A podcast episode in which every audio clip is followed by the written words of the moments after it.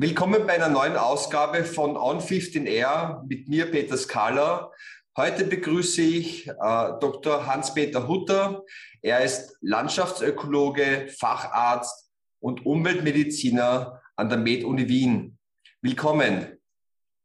Schönen guten Tag, lieber Peter Skala. Hallo Hans-Peter.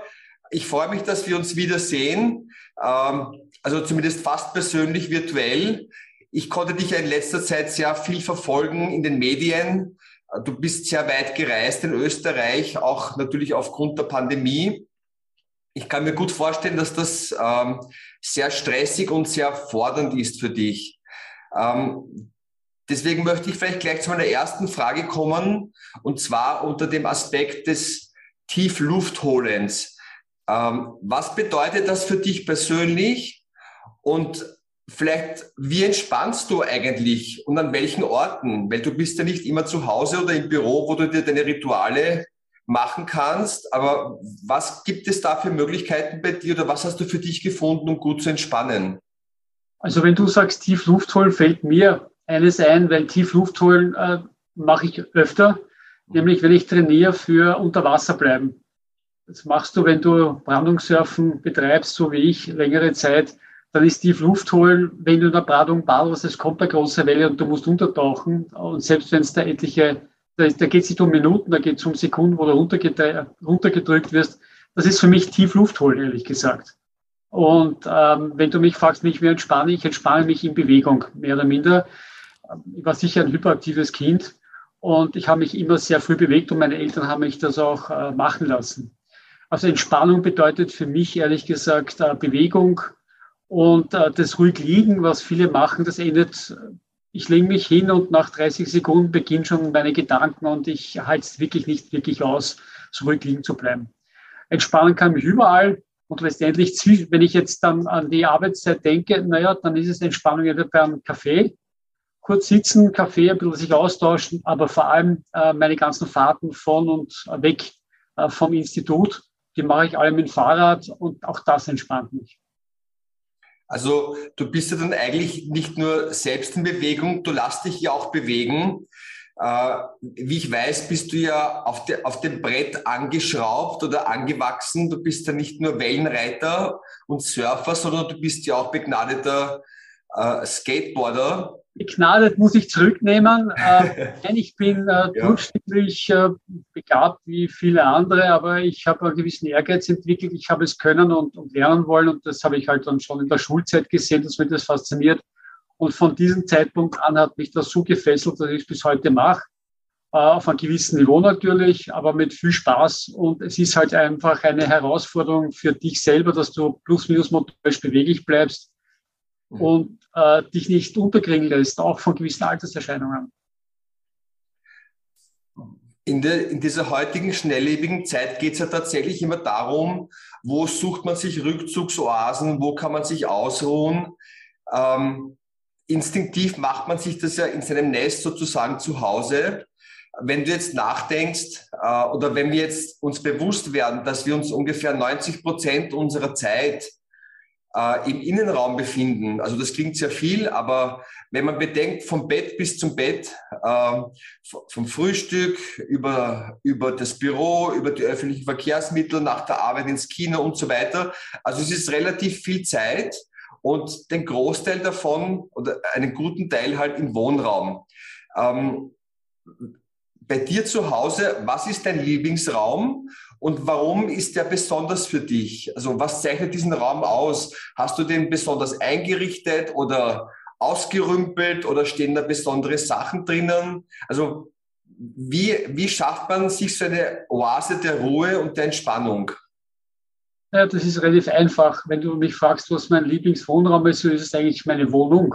Mhm. Ähm, ich habe die vor 30 Jahren bezogen es ist im zweiten Bezirk, wo ich aufgewachsen bin. Ich, es beginnt schon meiner Umgebung. Ich weiß, für viele ist es zu laut oder so, für mich nicht. Ich bin dort aufgewachsen und ähm, ich schätze schon mal die Umgebung. Der zweite Punkt ist, dass ich mich nicht erst seit drei Wochen mit Innenraum und Gesundheit beschäftige, sondern eigentlich schon bei meinem ersten Ausziehen. Und das war in den 80er Jahren, wo ich mir überlegt habe, okay, jetzt ziehe ich aus Das war 1983, 84. Und jetzt möchte ich aber meine Wohnung herrichten. Welche Farben verwende ich da? Also damals war das schon ein Thema für mich. Und letztendlich auch dann die nächste Wohnung, die ich da bezogen habe, auch da war es natürlich ein Thema. Da ging es um, welche Materialien verwende ich, wie ist die Oberfläche, ich habe einen Parkettboden, bis hin zu meinen Möbeln, die ich mir da reingestellt habe und vor allem, was meinen Schlafbereich anlangt. Und so ist es natürlich eine Zusammenstellung aus vielen äh, Kleinigkeiten, die letztendlich erstens einmal zu einer Wohlfühloase führen, was für mich wichtig ist, speziell was den Schlafraum anlangt. Äh, denn wenn man viel arbeitet oder viel lernt, dann ist das natürlich einer der wichtigsten Orte und zentraler Punkt, wo man seine Leistungsfähigkeit halt wieder auftankt. Aber letztendlich ist das einfach ein Erfahrungswert mit viel Anlesen, Lesen, sich beschäftigen.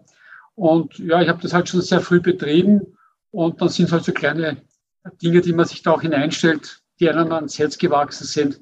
Und das macht eigentlich mein, meine Wohnung aus. Und das ist nicht auf einen Wohnraum beschränkt, sondern ich, ich bin dort gerne. Das ist es im Grunde genommen.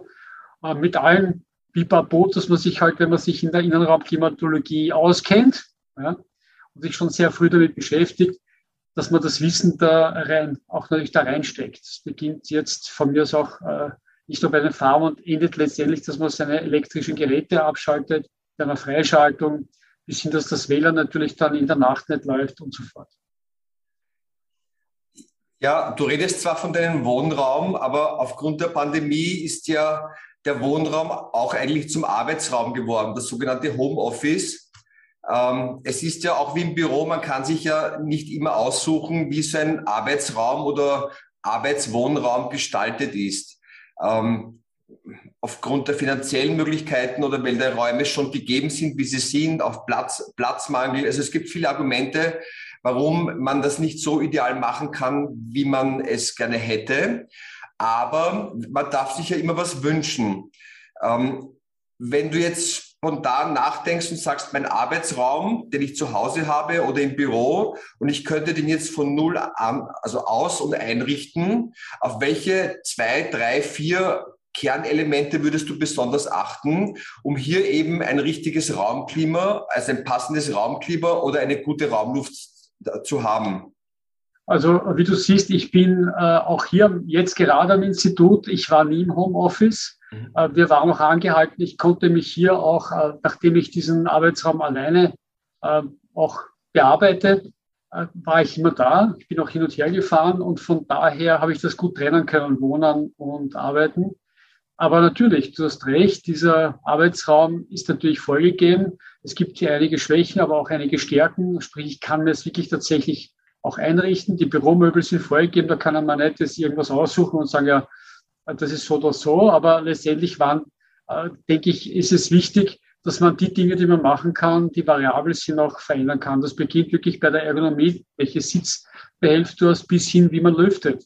Äh, wenn ich mir es aussuchen könnte, beginnt es tatsächlich äh, bei den innenraumklimatischen Faktoren. Da geht es um Luftfeuchte und Temperatur. Wenn die in einem ausgewogenen Verhältnis stehen, wenn die ausbalanciert sind, dann ist schon mal viel getan.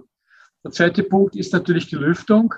Äh, da sehe ich es schon so, dass eine mechanische Lüftung dir viel Arbeit abnimmt. Du musst nicht immer dran denken, das Fenster auf und zu zu machen.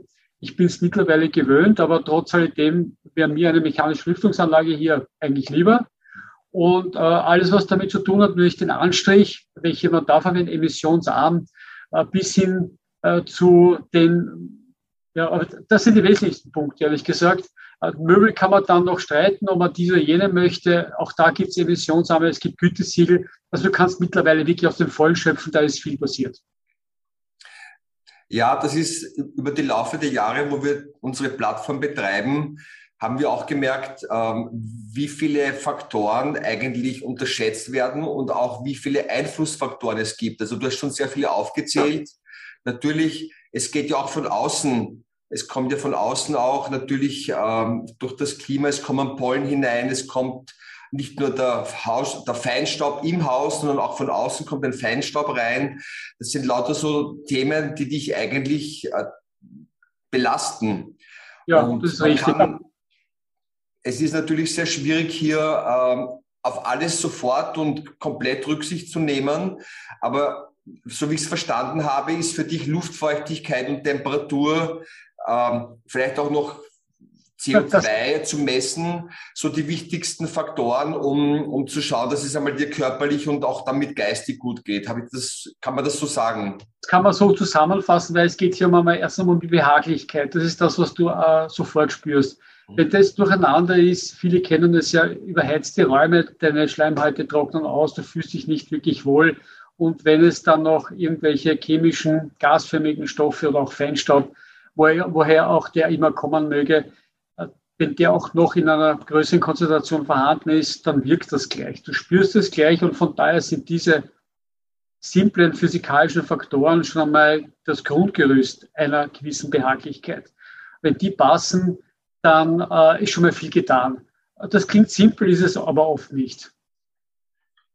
Ich habe ich hab mitbekommen, du warst doch jetzt im März äh, wieder in Österreich viel unterwegs mit Vorträgen und Workshops. Äh, wenn ich mich richtig erinnere, zum Thema Klimawandel, auch in Bezug auf, die, auf den Alpenbereich. Also, wenn ich es richtig verstanden habe, es geht natürlich um das Klima der Zukunft und diesen Klimawandel und natürlich beeinflusst dieses Außenklima ja das Innenklima. Also es wird ja immer wärmer, immer trockener. Ähm, wo siehst du hier für den Wohn- oder für den Innenbereich die größten Herausforderungen? Wo hast du die größten Sorge, die größte Sorge und wo die größte Hoffnung? Das ist sehr einfach gesagt. Nummer eins, es braucht hier eine klimaresiliente Architektur, eine, ein Siedlungswesen, das sich auf die nächsten zwei Jahrhunderte ausrichtet. Es wird definitiv im Alpenraum, aber auch natürlich in Österreich jetzt generell deutlich wärmer deutlich heißer. Die, die Hitzewellen werden intensiver, auch die Nächte werden nicht mehr so abkühlen. Also von daher braucht es eine entsprechende bauliche Substanz, die das abbuffert. Ähm, Wenn es das nicht gibt, muss man sich überlegen, wie man mit der vorhandenen Bausubstanz umgeht. Äh, da, das beginnt bei Außenjalousien und endet letztendlich bei horizontalen, vertikalen Begrünungen, Arbeit mit Farbe, mit weißer Farbe zur Erhöhung der Reflexion und, und, und. Äh, da kann man einiges machen.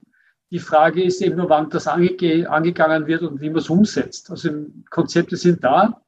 Man wird sich darauf einstellen müssen, äh, überall, wo es eben äh, bebaute Bereiche gibt. Ich sehe deswegen Hoffnung, weil es viele Konzepte gibt, die man sich nicht mehr überlegen muss. Ich sehe hier auch in Österreich, wo wir auf einem sehr hohen Niveau noch immer leben, dass wir auch die Möglichkeiten haben und auch die Menschen, die das umsetzen können, nämlich auch jetzt baulich. Ich sehe hier sehr viel Hoffnung. Auf der anderen Seite sind es ja nur Klimaanpassungsszenarien. Das bedeutet, dass wir uns ans Klima anpassen. Hat auch ein bisschen mit Klimaschutz zu tun. Das letztendlich, weil wenn wir das rechtzeitig machen, wird es auch weniger sag mal, energieintensive Klimaanlagen geben, die sich die Leute jetzt äh, schnell Flugs kaufen und dann diese Splitgeräte, die Schläuche nach außen richten. Also das sind äh, verschiedene Dinge, die hier zusammenwirken, aber ich sehe Hoffnung. Auf der anderen Seite, wo ich jetzt ein bisschen schon skeptisch bin, ist, ob wir tatsächlich es schaffen, in den nächsten Jahren diese 1,5 bis 2 Grad einzuhalten. Also das sehe ich jetzt einmal, ich sage mal, ich bin Zweckoptimist, aber ich sehe es als enorm schwierig an. Insbesondere jetzt nach, in dieser Krisenhaft und nach dieser Zeit, wie es da weitergehen wird. Das muss ich ganz offen sagen. Ja, ich vom Gefühl her gebe ich dir recht. Ich bin ja nicht hier so der Experte im Bauwesen auch. Aber natürlich, wenn man das sich so ansieht, wie gebaut wird oder fast weitgehend gebaut wird, das ist ja Baukultur unter Anführungszeichen der letzten 50 Jahre. Ich würde Peter, ich würde es nicht mehr so sehen. Ja? ja. Es kommt wirklich darauf an, auf die Ausschreibung und die meisten, die ich jetzt so verfolge. Äh, da muss ich sagen, da ist Klima ein Thema. Es ist bei den Architekten schon du wirst da mehr Bescheid wissen, aber dort und da merke ich schon, also im Vergleich vor fünf bis zehn Jahren ist das Thema auch dort angekommen. Also letztendlich auch bei der, Ausschreibe, bei der ausschreibenden Stelle. Du kannst da, glaube ich, nicht mehr so einfach irgendwas bauen, was 50 Jahre vorher war. Also ich, du, du mögest da recht haben. Aus meiner Erfahrung in den letzten Jahren kann ich das nicht wirklich bestätigen, aber es ist sicher nicht repräsentativ. Das möchte ich sagen. Wenn du das meinst und du hast eine größere Übersicht, ja, aus meiner Erfahrung kann ich das nicht wirklich bestätigen. Ich, ich wollte das eigentlich fast ein bisschen nur provokant sagen, so, okay. dass die. Gelungen. Ja, Gelungen, ich glaube jetzt, unsere Zuseher und Zuhörer haben die Ohren gespitzt natürlich. Das ist eine der spannendsten Diskussionen gerade. weil es geht natürlich darum, ähm, es ist, der Wandel findet langsam statt, natürlich bis die Industrie und bis die Planer und Architekten in der Masse darauf reagieren. Also vor allem agieren, wie du sagst, es ist ein Reagieren im Moment. Es, sie müssen ja aktiv an das Ganze rangehen und Veränderungen stattfinden. Das ist gerade im Laufen, aber es ist noch nicht in vielen Köpfen. Also so habe ich es ungefähr gemeint. Die Wahrheit liegt natürlich zwischen unseren beiden Aussagen in der Mitte. Ja, gebe ich recht. Also, dass es überall angekommen ist, ist definitiv nicht der Fall. Das ist keine Frage. Also selbst bei den ausführenden Firmen, wo man dann sagt, bitte nehmt dies oder jenes Material, das kenne ich, da braucht es noch sehr viel Überzeugungskraft. Dann würde ich gern noch auf dein berufliches oder auch privates Leben zurückgreifen. Stichwort sind Vorbilder, Wegbegleiter. Du bist ja, du, du hast ja sehr intensiv und hart studiert, sowohl Landschaftsökologie als auch Medizin. Ähm, du hast, du hast ähm, Hygiene, ich glaube den Hygiene, Hygiene. Für Hygiene Mikrobiologie. Ja. Danke, ich habe mir das nicht so gemerkt.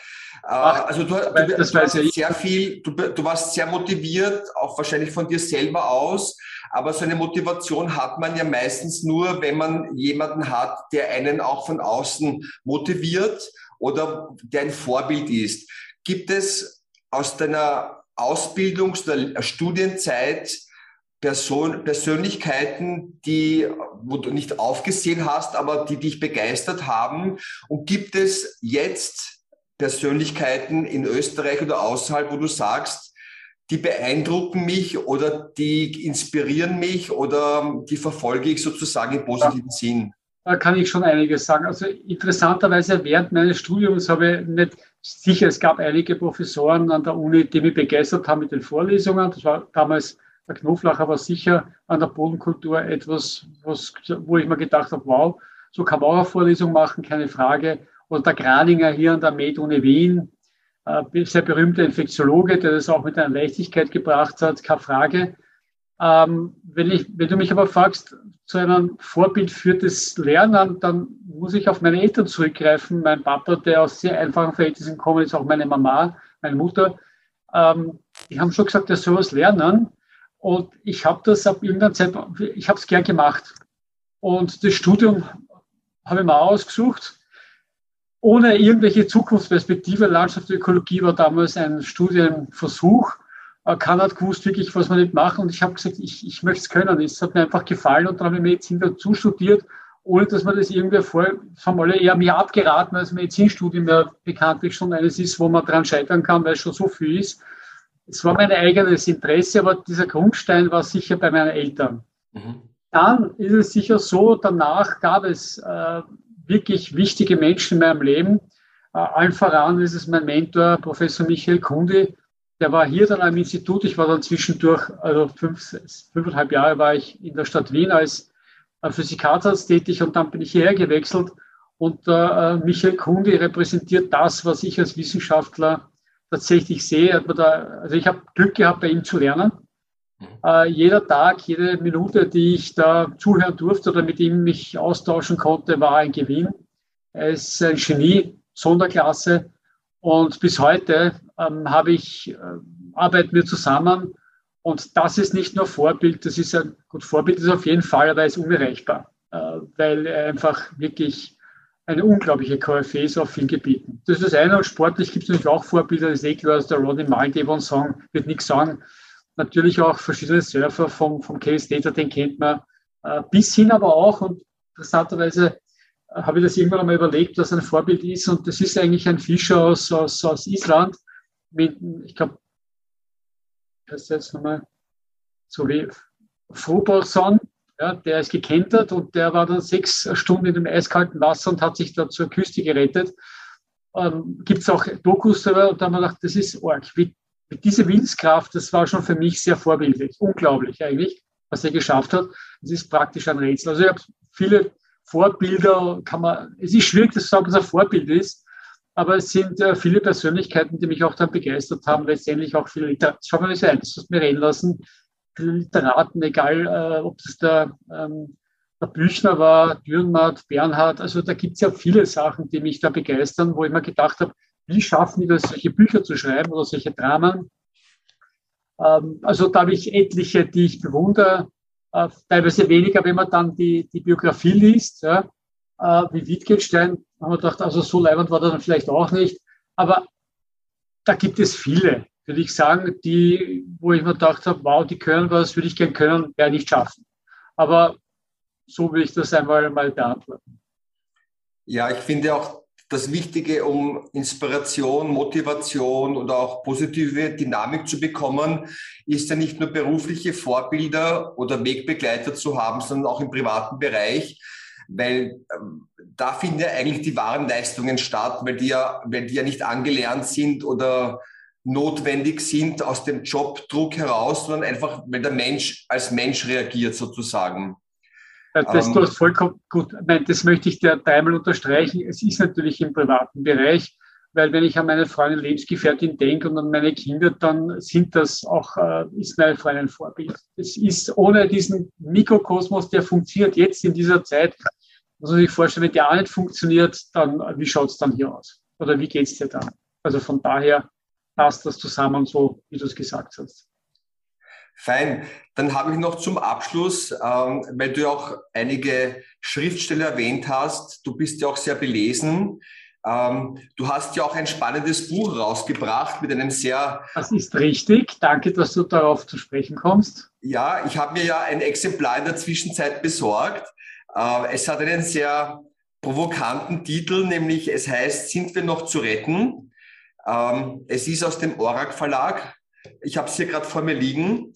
Ähm, und ich habe schon ein bisschen geblättert und ich muss sagen, mir gefällt es insofern sehr gut, weil es ist sehr eigentlich mit einem Prise Humor geschrieben und sehr verständlich.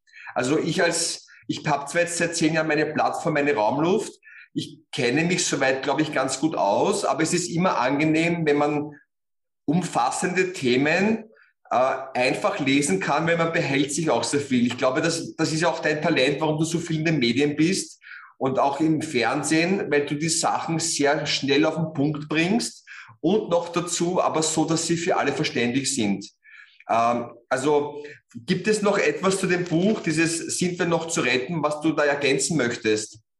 Das ist sehr schön zusammengefasst. Nein, nachdem ich ja angehalten bin zu publizieren, Fach, in Fachzeitschriften, die ja weit von dem weg sind, was eigentlich ähm, die Bevölkerung noch irgendwo versteht. Das muss man einfach sagen, das ist äh, auf einer ganz anderen Ebene war es für mich aber wichtig, einmal, ich habe schon viele Broschüren auch geschrieben, aber einmal so auch meine umweltmedizinische Erfahrung, umwelthygienische Erfahrung einzubringen. Das sind Fragestellungen, die ich auch sammle seit, ja, Zeit vergeht so schnell, 25, 30 Jahren. Äh, und ich wollte es dann auch mit äh, Judith Langer, die Co-Autorin ist, mit mir, die bei Konkret arbeitet und die auch viele Fragen hat, wollte ich das nicht einfach so in ein Sermon runterschreiben. Das ist schwieriger, wenn man das dann so quasi mit einem roten Faden mit Fragen macht, aber ich denke, es ist ähm, dann besser und einfacher zu lesen, weil man muss halt durchlesen, man kann einzelne Fragen herausholen. Und von daher war es auch mein Bestreben, klar, man soll ja was ver verständlich sagen, weil was bringt mir das dann, wenn ich sehr viel weiß und ich kann es nicht mitteilen. Und ich denke, das, warum ich das kann, ist erstmal, wenn ich Sie verstanden habe mit meinem einfachen Gehirn, dann glaube ich, kann ich es auch weitergeben. Aber ich habe sehr, sehr viel Nachhilfe gegeben ich habe Mathematik und was übers Nachhilfe gegeben, sehr lange und viel, äh, wirklich lange Jahre. Und äh, da sind halt Nachhilfeschülerinnen und Schüler, und denen muss man es halt so erklären, dass sie es verstehen. Von daher, glaube ich, habe ich auch das auch einfach gelernt, äh, wie man gewisse Inhalte einfach so weitergibt, dass verstanden wird. Also ich möchte jetzt, wo ich noch neugieriger geworden bin, weil ich habe natürlich als erstes, ich sehe gerade nach, ich habe über Luftverschmutzung und Innenraum äh, diese zwei Kapitel natürlich angefangen, weil die ja für mich auch irgendwie zusammenhängen. Ja. Ähm, ich denke mir, dass es genug Zuseher und Zuhörerinnen gibt, die das interessiert. Also ich werde dein Buch ähm, im Begleittext äh, von den Videos und von den Podcasts äh, noch dazugeben. Also für den, den es interessiert, das kann man dann einfach googeln, wo man diese Bücher bes äh, besorgen kann. Da wird es wahrscheinlich mehrere Quellen geben. Gut sortiert, Im gut sortierten Buch- und Fachhandel. Perfekt, perfekt.